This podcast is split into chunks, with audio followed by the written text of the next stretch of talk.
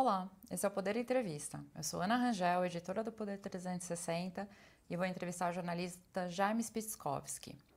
Jaime tem 56 anos, é colunista da Folha de São Paulo e palestrante. Foi correspondente em Moscou e em Pequim. Tem 56 anos. Jaime, obrigada por ter aceitado o convite. Eu que agradeço o convite e a oportunidade, Ana. Agradeço também a todos os web espectadores que assistem esse programa. Essa entrevista está sendo realizada ao vivo no estúdio do Poder 360 em Brasília, no dia 25 de fevereiro de 2022. Para ficar sempre bem informado, inscreva-se no canal do Poder 360, ative as notificações e não perca nenhuma informação relevante.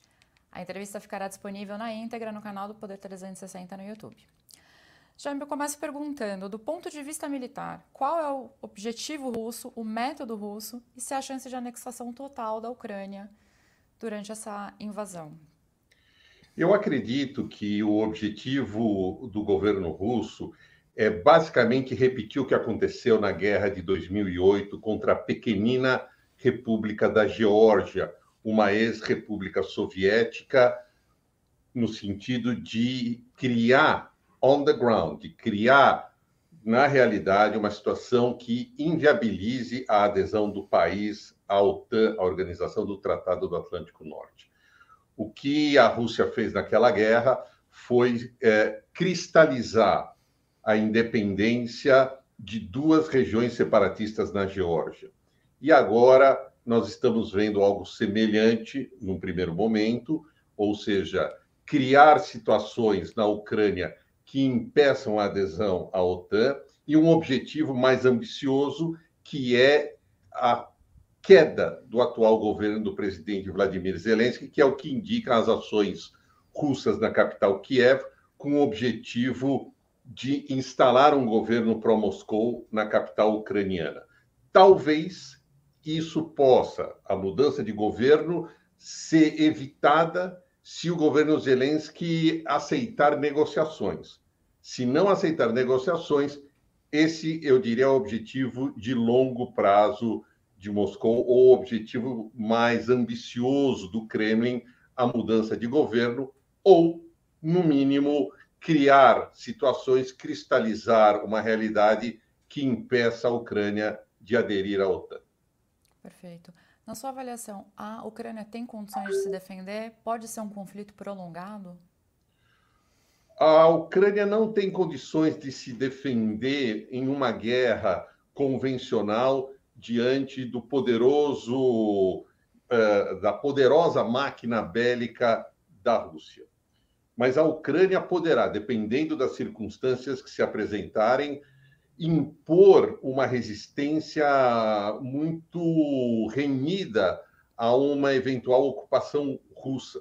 Inclusive, lembrar que, mesmo no período soviético, quando havia uma ditadura bastante intensa, nacionalistas ucranianos conseguiram fazer ações armadas contra o poder soviético ainda no início dos anos 50. Há uma tradição naquela região, em particular na área ocidental da Ucrânia, de muita resistência ao poder eh, oriundo de Moscou. Então, eu tenho a convicção que o Kremlin sabe que, embora o exército convencional ucraniano não tenha condições de resistir à investida, eles sabem que uma resistência é bastante possível e uma resistência que imponha aos russos um grau de perdas muito intenso numa eventual ocupação, mas eu não acredito que a ocupação venha a acontecer. Eu acho que esse é um cenário muito improvável.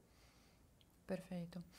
Bom, é, a gente mencionou aqui alguns casos, né? Por exemplo, a Geórgia foi invadida em 2008.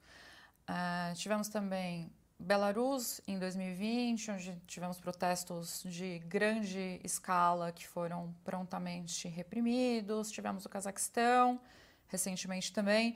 Então, gostaria que você fizesse uma avaliação, uma análise a respeito da necessidade da Rússia de ter essa espécie de cordão aí entre é, a OTAN no fronte da Europa, mas também é, uma certa contenção ali no, na Ásia. Queria entender um pouco melhor como é que funciona essa proteção da Rússia. Eu vou pedir é, licença para dar uns passos para trás na história. A gente está falando de uma Rússia que é herdeira do Império Russo e que é herdeira da União Soviética. Eu costumo dizer que a Rússia atual é uma espécie de um ente político em extinção. Em que sentido? As suas fronteiras atuais são herança de um projeto de expansão imperial. Ou seja, a Rússia contemporânea, ela busca manter fronteiras que foram formadas em um processo impressionante, Ana, de expansão, que começa no século XV, é, século XVI. Faz com que os russos alcancem até o Alasca no Extremo Oriente. Isso formou um dos maiores impérios de toda a história da humanidade. E um detalhe interessante, Ana: a Rússia era um império contíguo, ou seja, o expansionismo russo, ao contrário do britânico e do francês, não foi por meio de navegações, foi por meio de uma expansão terrestre. Isso eu vou fazer uma comparação com dois outros impérios da história: o otomano e o Império Austro-Húngaro, que também eram contíguos, eram também impérios territoriais, basicamente terrestres. O que, que aconteceu com esses dois impérios, o otomano e o austro-húngaro? Eles entraram em colapso durante a Primeira Guerra Mundial. E o que aconteceu depois do colapso? O Império Otomano, digamos, era deste tamanho. O que, que é a Turquia, herdeira desse Império Otomano? Muito menor. O Império Austro-Húngaro era desse tamanho, e de que tamanho são hoje a Áustria e a Hungria? Muito menores. Naquele período histórico, na Primeira Guerra Mundial, Ana, lembre-se que o Império Russo também entra em colapso. Mas aconteceu uma diferença. Ao contrário do otomano e do austro-húngaro, na Rússia ocorreu a Revolução Bolchevique, poucos meses depois de o último czar, Nicolau II, abdicar com a chegada dos bolcheviques ao poder, houve uma guerra civil. E, como resultado da guerra civil, a Rússia praticamente, então União Soviética, refez as fronteiras por meio de guerra e não enfrentou o mesmo destino de encolhimento territorial observado na Áustria, na Hungria e na Turquia. Esse é o pesadelo do Kremlin. Esse é o pesadelo da União Soviética, da então União Soviética. Vamos lembrar que a Rússia de hoje, que era parte da União Soviética, apesar da desintegração soviética em 1991, quando o país se dividiu em 15 repúblicas independentes, mesmo com essa perda, a Rússia ainda é o maior país do mundo em território. A Rússia tem 17 milhões de quilômetros quadrados, é praticamente dois Brasis. Então, há na elite russa a percepção de que eles lutam pela manutenção é, dessa extensão territorial, que tem significado geopolítico, tem significado econômico e tem significado militar. Claro que no passado os russos foram expansionistas, todo o império foi expansionista. Mas é importante lembrar, Ana, que a Rússia já foi atacada também. Eu vou dar dois exemplos históricos de tragédias na história russa quando o país foi invadido por países ocidentais. Em 1812, Napoleão invadiu a Rússia. Foi trágico. A 22 de junho de 1941, as forças nazistas invadiram a então União Soviética. Morreram cerca de 27 milhões de soviéticos, entre civis e militares. Então, a elite russa no Kremlin lida com a ideia de querer evitar um destino de encolhimento imperial, como eles viram com o Império Otomano, com o Império Austro-Húngaro, e tem também considerações militares. A ideia de manter no seu entorno uma espécie de zona tampão, um conceito que vem desde os tempos dos czares. Mais ou menos nessa linha, gostaria de entender um pouco melhor né? Como é que você analisa a figura do Putin como líder e como líder herdeiro de, de um grande império russo que depois se tornou a União Soviética, enfim, dessa tradição imperial russa que, que já dura alguns séculos? Bem observado, Ana. O Putin é uma espécie, se é que assim podemos definir, de um czar moderno, um czar contemporâneo em uma Rússia republicana. Qual foi a missão, qual é a tarefa de Putin ao chegar ao poder praticamente 20 anos atrás, um pouco mais de 20 anos atrás? Ele inicia a sua trajetória política em 99, depois de uma carreira na KGB e em outros outras instituições do aparato de repressão e do aparato de segurança da então União Soviética. A missão de Putin é restaurar o poder do Estado russo depois da decadência dramática verificada no período de Mikhail Gorbachev, o período da Glasnost, o período da Perestroika, quando as reformas deram liberdades aos russos liberdades inéditas, mas, ao mesmo tempo, a maior crise econômica da União Soviética desde a Segunda Guerra Mundial. Então, o período Gorbachev foi muito associado à perda de poder da União Soviética, à dissolução da União Soviética e à maior crise econômica desde a Segunda Guerra. Na sequência, vem o período Boris Yeltsin, igualmente marcado por turbulências econômicas, turbulências sociais, perda de prestígio da Rússia no cenário internacional.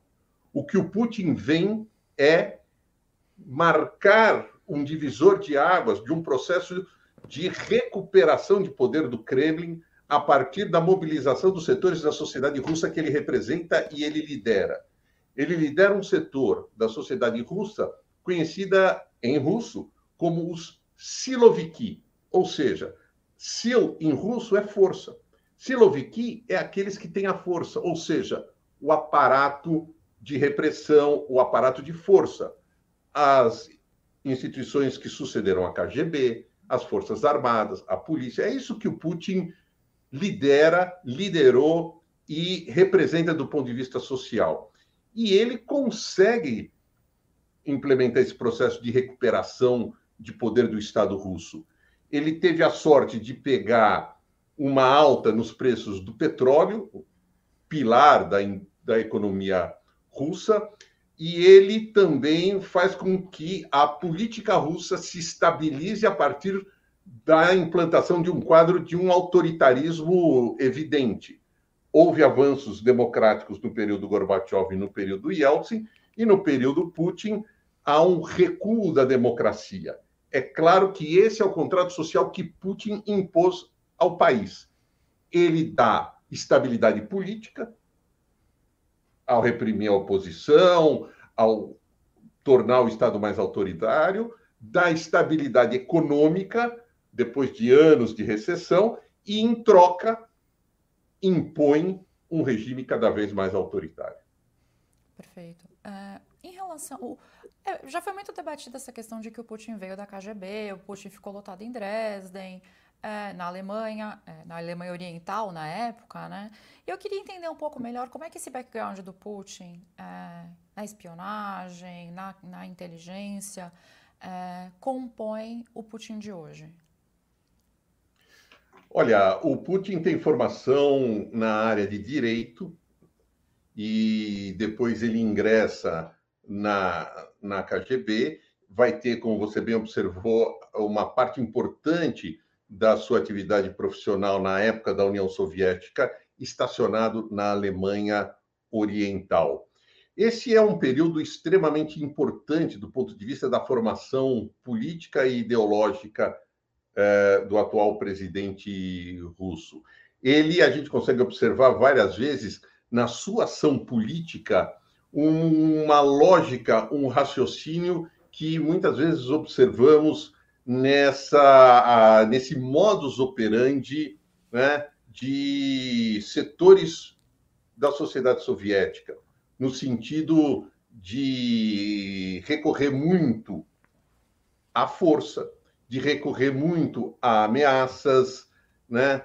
É claramente algo que vem herdado desse período e que a gente observa claramente em várias uh, atitudes do presidente russo Vladimir Putin. Né? Perfeito. Uh, bom, em relação, voltando à questão da Ucrânia agora, Por que, que os Estados Unidos e a OTAN é, relutam em eventualmente oferecer um apoio um pouco mais amplo a, ao governo ucraniano? Quais são os custos envolvidos numa decisão desse tipo? Ora, um apoio mais amplo, Ana, significaria, digamos, um engajamento americano nas ações militares. Isso teria consequências catastróficas. Por que, que o período que se segue ao fim da Segunda Guerra Mundial até a queda do Muro de Berlim, em 1989, se chamou Guerra Fria? Esse termo deriva do fato de haver, na época e até hoje, uma teoria em inglês conhecida pela sigla MAD Mutual Assured Destruction destruição mutuamente assegurada. Ou seja, a ideia de que Estados Unidos e então União Soviética, hoje Rússia, são os detentores dos dois maiores arsenais nucleares do planeta. E com esse armamento, uma guerra entre esses dois países teria consequências, obviamente, inevitavelmente trágicas. Então, na Guerra Fria, a, o princípio era de que Estados Unidos e União Soviética disputavam zonas de influência pelo planeta, era um mundo bipolar, mas sem entrarem em conflito direto. Jamais um, um soldado americano disparasse contra um soldado soviético e vice-versa. Porque a lógica da, de evitar o confronto direto entre essas duas gigantescas máquinas militares atômicas. E eu não tenho dúvida que isso entra na conta do governo Biden, além de a situação doméstica do governo norte-americano. O presidente está fragilizado do ponto de vista dos seus níveis de popularidade. Não acho que essa guerra, uma eventual guerra, seria algo apoiado por boa parte da opinião pública norte-americana. Do ponto de vista da sociedade daquele país, as prioridades são a superação da pandemia, recuperação econômica. Não acredito que o governo Biden conseguisse vender à população americana uma ação que, que tivesse como pressuposto o maior engajamento dos Estados Unidos no atual conflito. Perfeito. A gente falou de, de opinião pública americana. Como é que a opinião pública russa avalia uh, essa invasão à Ucrânia? Nós temos uma certa dificuldade em colocar, uh, em avaliar, digamos assim, o pulso da opinião pública russa. Há apenas um instituto de pesquisa, o Levada, que goza de certa popularidade, perdão, de certa credibilidade. O que não, não há dúvida é que ao longo desses 20 anos de poder, o atual momento é o mais delicado para o Putin do ponto de vista do apoio interno. Primeiro, por um desgaste natural de tanto tempo no poder. Segundo, porque o governo não vai bem no combate à pandemia. A economia russa também dá sinais é, claros para a população, embora alguns índices macroeconômicos sejam positivos, mas de queda de poder aquisitivo, de dificuldades importantes. E tem um outro elemento fundamental, e que eu diria que é mais estrutural, Ana, que é o que eu chamo de a mudança geracional. Ou seja, a gente observa claramente, você vier, é, prestar atenção nas imagens de protestos de rua contra a guerra que a gente tem visto, é essencialmente a população jovem. Veja, já tem uma geração inteira de russos que nasceu e cresceu na era Putin. E que, para eles, essa, esse contrato social que o Putin impôs, ou seja, depois de anos de instabilidade, o governo da estabilidade, e isso gerou ao Putin popularidade. Os índices de popularidade do Putin, no, digamos, na primeira metade dos seus 20 anos no poder, eram impressionantes. E não eram forjados. É que a população russa efetivamente comprou essa ideia de trocar avanços democráticos, por estabilidade na política e, sobretudo, na economia, depois de tantos anos de sofrimento, depois de tantos anos de turbulência. Essa população mais jovem, com 20 anos de idade, já nasceu na era Putin. Então, eles não têm essa, essa visão que, digamos, as gerações com mais idade, a partir de 40, 50 anos, que é, gerações essas que se lembram de todas as dificuldades da, do colapso do regime soviético, do colapso da economia soviética. Então, essas gerações mais jovens, elas querem uma Rússia mais democrática, mais arejada. E, portanto, não compram a narrativa do governo Putin como os russos com mais idade. Perfeito. E a opinião pública jovem ucraniana? Quer dizer, a gente já teve manifestações muito significativas na Ucrânia em 2013 e 2014. É, Para que lado pende, nesse, nesse momento, a visão dos ucranianos, sobretudo os mais jovens, os que já nasceram num outro ambiente, né, num ambiente pós-comunismo, pós-União Soviética? Como é que eles veem essa, toda essa situação?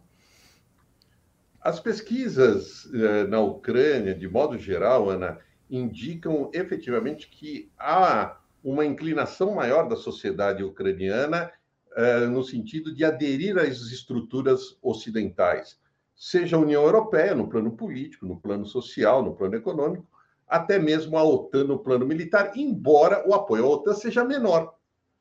É, as pesquisas mostram claramente que os ucranianos preferem é, enfatizar uma integração política e econômica do que militar com o Ocidente, porque sabem o preço que a Rússia quer cobrar e está cobrando nesta guerra trágica que a gente é, testemunha hoje em dia. E por isso, eu tenho a convicção de que é, vai aumentar na Ucrânia o apoio a algum grau de negociação para que se estanque essa guerra, essa guerra trágica e que, claro, não faz nenhum sentido a gente ter conflitos dessa natureza no século XXI, em particular na Europa, que tem um passado tão sangrento no século XX, em particular do ponto de vista de conflitos militares. Claro, haverá setores da sociedade ucraniana mais radicalizados, mais antirrussos, mas eu quero acreditar que um resultado importante disso será entender que, primeiro, a Ucrânia tem que ter a sua soberania respeitada, tem que ter a sua democracia preservada, tem que ter a sua opção, caso seja, e tudo indica que, que tudo indica não, é uma maior integração com o Ocidente, perfeito mas que a Ucrânia consiga, de alguma forma, achar um modus vivendi com o vizinho chamado Rússia. Porque, a meu ver, não é interesse nem da Ucrânia que essa situação se perpetue, porque isso vai trazer perdas econômicas, isso vai trazer perdas é, de vidas humanas, isso vai fazer com que a Ucrânia viva numa crise permanente. Então, o desafio é encontrar um caminho em que a gente consiga preservar esses dois aspectos, ou seja, a Ucrânia com a sua soberania respeitada e conseguir achar um modus vivendi com o gigantesco vizinho para que essa crise não se prolongue indefinidamente. Certo. É, como é que o governo ucraniano chega na mesa de negociação nesse momento? E aí, para introduzir essa resposta, eu gostaria que você fizesse uma análise a respeito dos últimos anos na Ucrânia. Né? Como é que a gente chegou neste governo que lá está e, e aí, a partir daí, como é que eles chegam na, numa eventual negociação com a Rússia? Bom, primeiro, como eles chegam? Eles chegam claramente numa posição desfavorável e enfraquecida. Em função é, da realidade que se impôs no terreno pela invasão russa e pelo ou pela gigantesca superioridade militar né, de um país que tem uma das máquinas bélicas mais poderosas do planeta. Então, o governo do presidente Volodymyr Zelensky é, vai ter que negociar, creio eu. Aliás, eu torço para que haja um cessar-fogo o mais breve possível, para que possam sentar-se à mesa de negociação representantes do governo ucraniano, representantes do governo russo, porque não há saída que não seja a saída diplomática. Não há solução militar para esse conflito, não há solução que não inclua um acordo político. O governo ucraniano, a sociedade ucraniana, ela é basicamente dividida em dois setores. Um setor, e isso tem raízes históricas, tem raízes culturais, mas que acaba se refletindo na política. Um setor que vê a Rússia como aliado prioritário, e esse setor dominou a política ucraniana na maior parte do tempo entre a independência em 91 e 2014. Em 2014, há todo o episódio, os protestos da Praça Maidan, e a política ucraniana sofre uma mudança de 180 graus e chega ao poder, chegam ao poder as forças que rejeitam a aliança prioritária com a Rússia e enxergam a Ucrânia como um país que tem que estar mais integrado às chamadas estruturas europeias, às chamadas estruturas orient... Eh, perdão, ocidentais, leia-se União Europeia, leia-se OTAN, a aliança militar. Perfeito. E mais recentemente, é, há também o fenômeno Zelensky.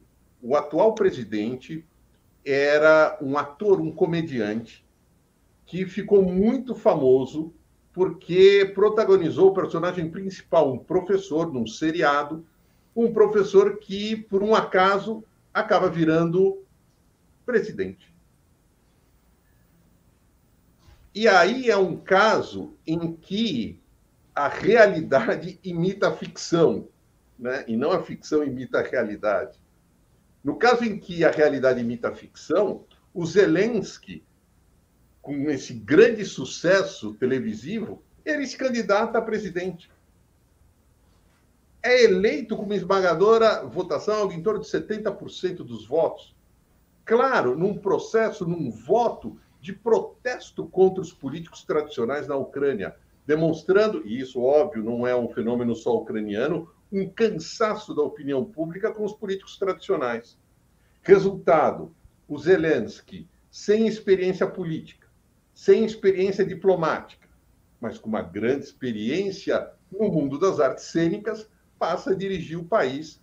E, eu temo que esse é um elemento que contribuiu para a deterioração desse cenário. A inexperiência do presidente ucraniano, claro, não é o único fator e não se pode colocar a responsabilidade nele mas que faria a diferença se a Ucrânia tivesse uma liderança mais experimentada para lidar com um gigantesco vizinho chamado Rússia, com um político, como a gente já observou aqui na nossa conversa, com toda a sua formação na área de espionagem, na área de informação, na área de contra-informação. Aliás, isso é muito importante, eu esqueci de mencionar. A gente vê o governo russo recorrendo a uma tradição que vem desde a época dos czares, a desinformação como arma política, como arma nas guerras, e o Putin e o seu entorno, o seu governo, recorrem a esses instrumentos com bastante frequência. Então, eu não tenho dúvida que uh, a liderança política ucraniana mais experimentada teria levado o país a outros caminhos. Trazendo a questão um pouco mais para o ponto de vista econômico, é, há um debate bastante grande a respeito do fato de que a, a Rússia se preparou, digamos assim, nos últimos anos com reservas cambiais muito altas, né? está, está segura para um, um eventual é, isolamento derivado das sanções que foram impostas pelos países ocidentais. É, então, gostaria de saber a sua avaliação. O quão resiliente é a economia russa nesse momento? E aí já trazer também a questão para o ponto de vista global. Qual que é o impacto disso em países que estão distantes desse conflito como o Brasil, mas que podem ser, é, enfim, ter diversas, é, diversos preços afetados?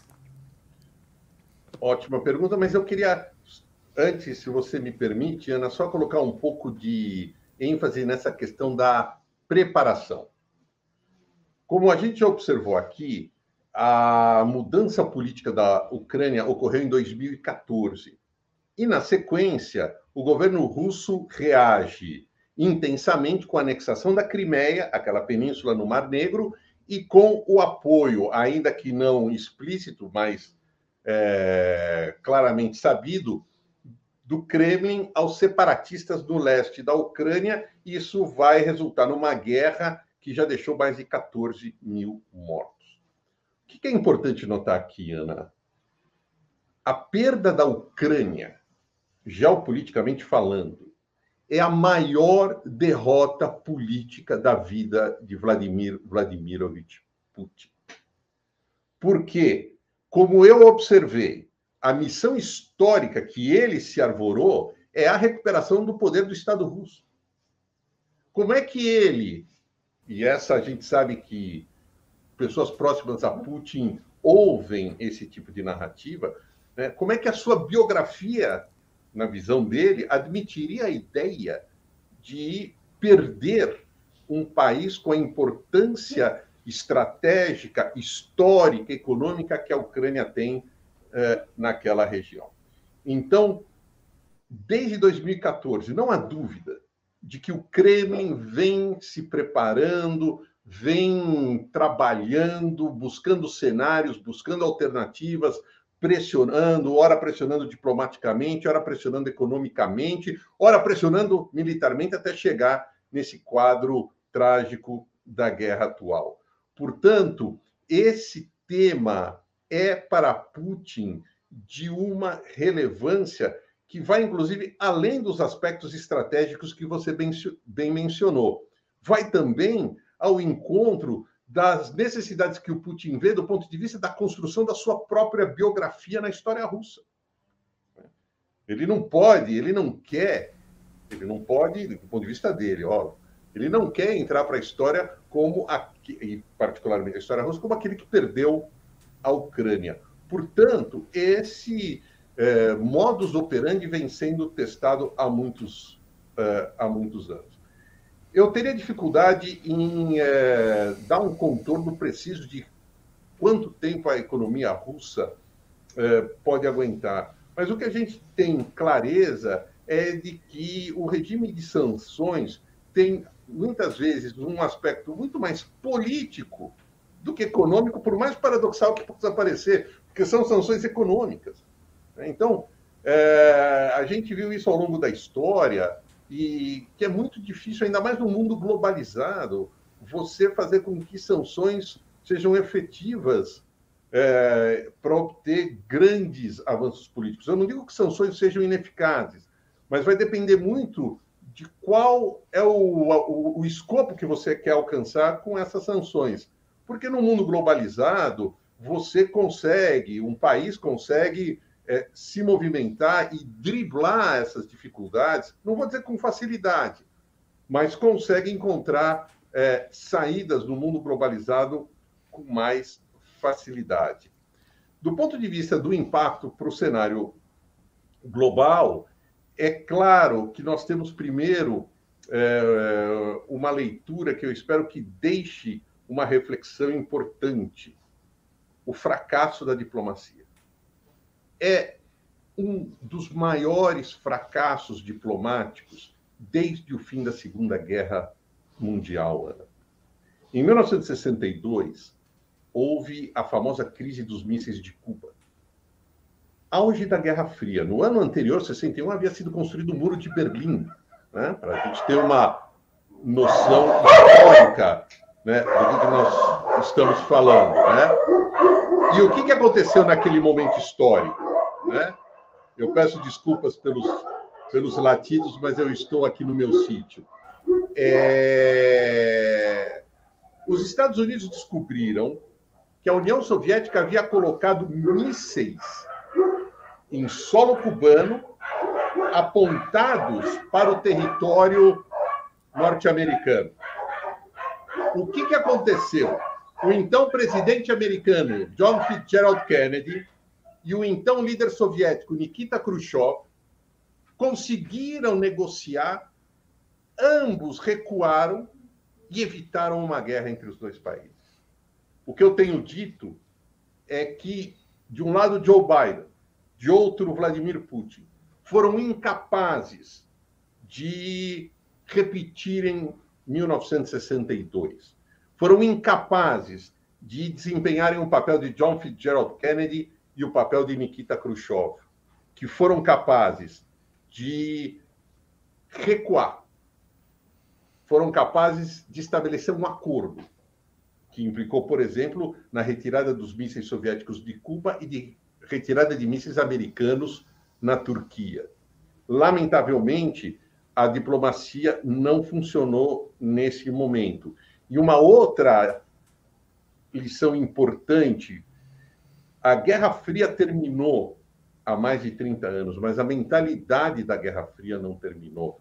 Isso é basicamente um conflito por zonas de influência. É basicamente a ideia de você dividir o mundo em blocos militares, você dividir o mundo em blocos econômicos, você dividir o mundo em blocos de influência. O mundo contemporâneo, a meu ver, tem desafios gigantescos para os quais essa lógica dos blocos não funciona. Nós enfrentamos a pandemia, nós enfrentamos emergências climáticas, nós enfrentamos ainda as ameaças é, nucleares, nós temos problemas como o terrorismo.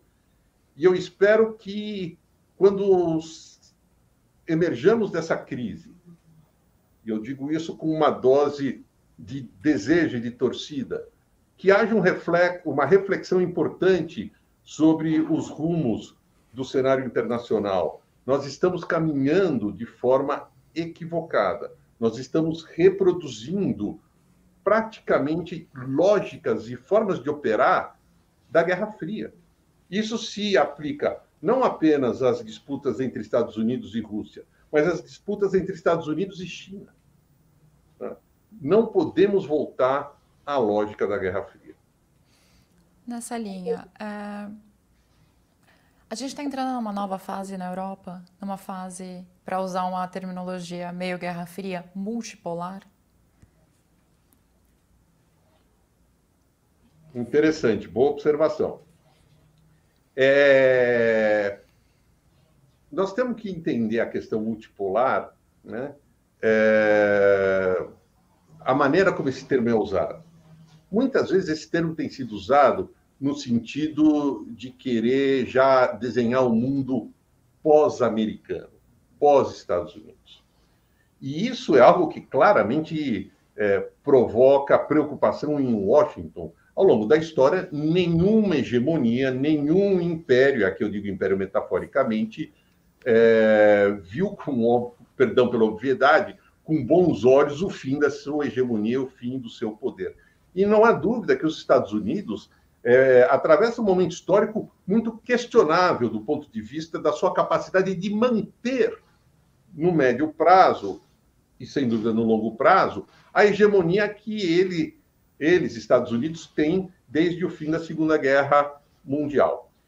Eu concordo com o termo uh, multipolar, desde que a gente entenda que isso não é para uh, ah, desenhar um mundo pós-Estados Unidos, pós-hegemonia americana, mas que a gente efetivamente tem um mundo hoje que é diferente dos 20 primeiros anos pós-Guerra Fria.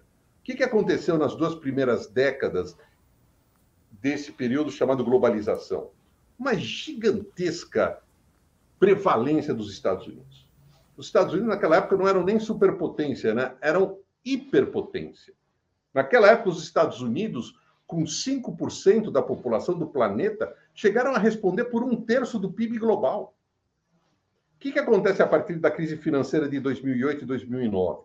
Os Estados Unidos perdem um pouco de vigor, de musculatura econômica, política e militar, não a ponto de tirar o país da condição de a potência mais poderosa. E a gente vê, a partir de 2008 e 2009, a emergência da China. A gente vê com mais clareza a emergência da Índia, um grau de recuperação importante da Rússia. Então, concordo com a percepção multipolar, mas um mundo multipolar que ainda tem, pelo menos num futuro previsível, um país com uma vantagem nos planos econômico, político, diplomático e tecnológico chamado Estados Unidos da América. Uhum. Em relação à China, qual é o papel da China nesse cenário de aproximação com a Rússia, nesse cenário de anúncio de uma amizade sem limites? O que a gente pode esperar do papel da, da China nesse conflito, por exemplo? Eu acho que o, o, Putin e o Xi Jinping, quando utilizaram a expressão no dia 4 de fevereiro, amizade sem limites, se esqueceram da história. Se você olhar para a história russo-chinesa, e é um tema que eu estudei bastante pelo fato de ter morado nas duas cidades, Moscou e Pequim, a gente vai observar que a história, as relações bilaterais entre esses dois países é mais marcada por disputas do que por cooperação. Disputas por territórios, disputas é, por espaço econômico, e isso ocorre até hoje. Vejam que a então União Soviética e a China foram a uma guerra de fronteiras por disputa territorial tão recente quanto 1969. A Rússia, ela, do ponto de vista do seu posicionamento estratégico, ela preferia, e eu não tenho dúvida disso, a elite russa, né? pelo menos a maior parte da elite russa, ter relações privilegiadas com o Ocidente e não com a China. O fato é que Estados Unidos e Rússia, depois da Guerra Fria, não conseguiram encontrar um modus vivendi. Ou seja, desde o final da Guerra Fria, as relações entre Moscou e Washington só pioraram. Houve até em 2009 uma tentativa da então secretária de Estado Hillary Clinton e do Sergei Lavrov, que até hoje é chanceler da, da Rússia, tem uma imagem famosa, era o início do governo Obama, Ana, que os dois chanceleres, né, os dois à frente da diplomacia dos seus países, aparecem apertando um botão de reset, a ideia de recomeçar a relação diplomática entre os dois países. Isso fracassou, como outras iniciativas fracassaram. E eu coloco aqui é, uma parte maior do ônus nesse fracasso nos Estados Unidos. Os Estados Unidos, desde o fim da Guerra Fria, Ana, enxergaram a Rússia muito mais como uma ameaça do que como um potencial parceiro. Moscou, no período Gorbachev, no período Yeltsin, deixou claro a intenção de ter uma relação prioritária com os Estados Unidos. Claro, a partir da própria debilidade russa ou da debilidade soviética, que entendeu que não podia mais competir com os Estados Unidos. O Gorbachev deixava claro isso para o Reagan. Vamos trocar rivalidade por cooperação. Os Estados Unidos, por uma série de motivos, nunca compraram essa tese. Sempre insistiram na ideia de ver a Rússia muito mais como uma ameaça do que como um parceiro é, efetivo. No início do seu governo, Putin também tentou estabelecer pontes de diálogo mais duradouras com o Ocidente. Isso de 99 até 2003, nos quatro primeiros anos do seu governo. O momento em que o Putin desiste das tentativas de aproximação com Washington, o momento é a guerra do Iraque em 2003. É a partir daquele momento em que o Putin percebe que a, a visão americana tendia muito mais ao unilateralismo do que à vontade efetiva de cooperar com Moscou, o que é ruim para a estabilidade global para a estabilidade global, o que seria importante? A gente ter relações estáveis entre os dois maiores detentores de armas atômicas do planeta, Rússia e Estados Unidos. Isso é bom para a humanidade. Isso é bom para a estabilidade global. Perfeito. Uh, uma última pergunta uh, a respeito da, da questão europeia ainda, voltando um pouco para isso. Uh, abre um espaço para eventuais demandas de expansão territorial, é, por exemplo, haver algum tipo de questionamento acerca do, dos Bálticos, que se afastaram muito dessa ideia de zona de influência russa, é, a Moldávia, que tem um conflito congelado na, na Transnistria. É, qual que é a possibilidade disso, da evolução disso ao longo dos próximos anos? Isso vai depender muito, Ana, da correlação de forças dentro da sociedade russa. Quanto, veja, dentro da Rússia há um debate também do ponto de vista político, que é a própria identidade do país. Que tipo de país, que tipo de cultura, que tipo de civilização é a Rússia? E, para ser sintético, esse debate divide a sociedade russa em dois campos de pensamento. Um que é o campo atlantista, que enxerga no Ocidente uma fonte de alianças, uma fonte de conhecimentos. Quem foi o grande é, ícone histórico desse movimento? Pedro Grande, o czar, que em 1703 criou São Petersburgo. Como é que ele chamava São Petersburgo? Janela para a Europa.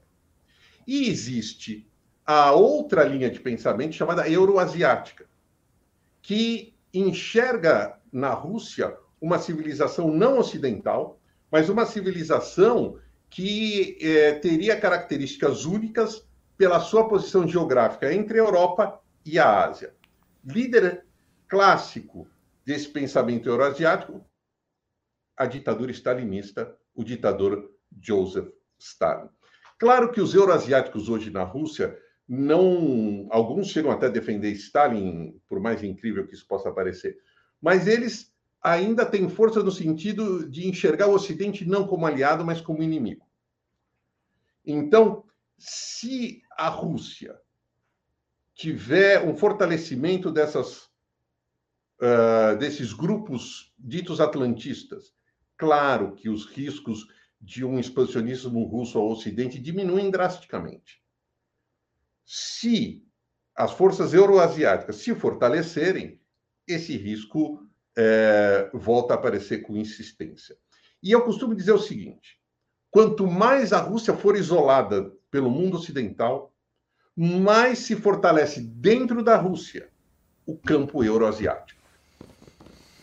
Nesse Ou momento. Seja, Oi. Ótima pergunta. Nesse momento, é, a, eu acho que a pergunta básica né, é a seguinte: e o Putin, então? É um atlantista ou um euroasiático? Ótimo.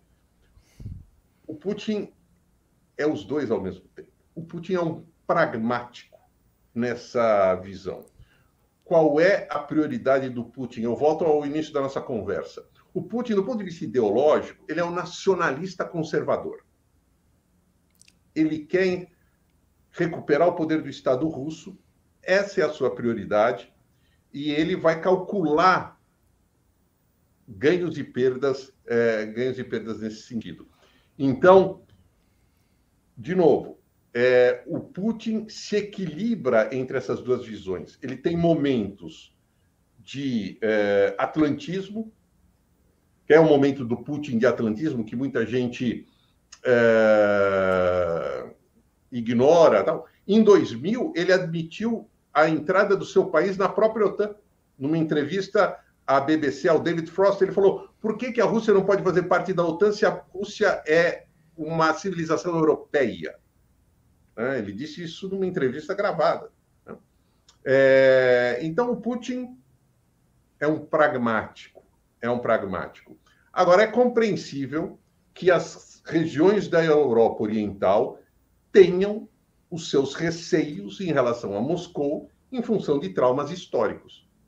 Isso é, é sem dúvida nenhuma, compreensível. Agora, é, eu não acho que nós tenhamos aí um esforço do Putin neste momento de recuperação de uma União Soviética, porque a economia russa não, por mais resiliente que ela possa ser, a Rússia não teria condições de fazê-lo. Mesmo que ele sonhe com isso, a Rússia não tem condições de voltar a controlar uma porção do território que correspondia, na sua época, Ana, a um sexto das terras emersas do planeta. A União Soviética era um sexto do planeta. Era incrível. Perfeito. Então, a, a frase de Joe Biden, de ele quer recompor a União Soviética, não necessariamente. É, como é que você avalia essa, essa frase? Essa frase é uma frase de impacto que o presidente americano usa né, no sentido de mexer com a, a memória das pessoas, mas que pode até representar lá no fundo, representa mesmo um sonho. O Putin chegou a dizer em 2007 que o maior desastre geopolítico do século XX foi o fim da União Soviética. Mas, ao mesmo tempo, ele sabe que não é viável a Rússia voltar a controlar todo o território que foi soviético. Então, essa é a realidade. Ele pode até querer, ele pode e até sonha com isso, mas não é viável. Perfeito. Chega ao final essa edição do Poder Entrevista. Em nome do jornal digital Poder 360, eu agradeço a Jaime Spitzkowski por ter aceitado o convite. Eu que agradeço o convite e a oportunidade. Muito obrigado, uma honra estar com vocês. Agradeço também a todos os web espectadores que assistiram esse programa. Essa entrevista foi realizada ao vivo no estúdio do Poder 360 em Brasília, em 25 de fevereiro de 2022. A entrevista ficará disponível na íntegra no canal do Poder 360 no YouTube. Para ficar sempre bem informado, inscreva-se no canal do Poder 360, ative as notificações e não perca nenhuma informação relevante. Muito obrigada e até a próxima.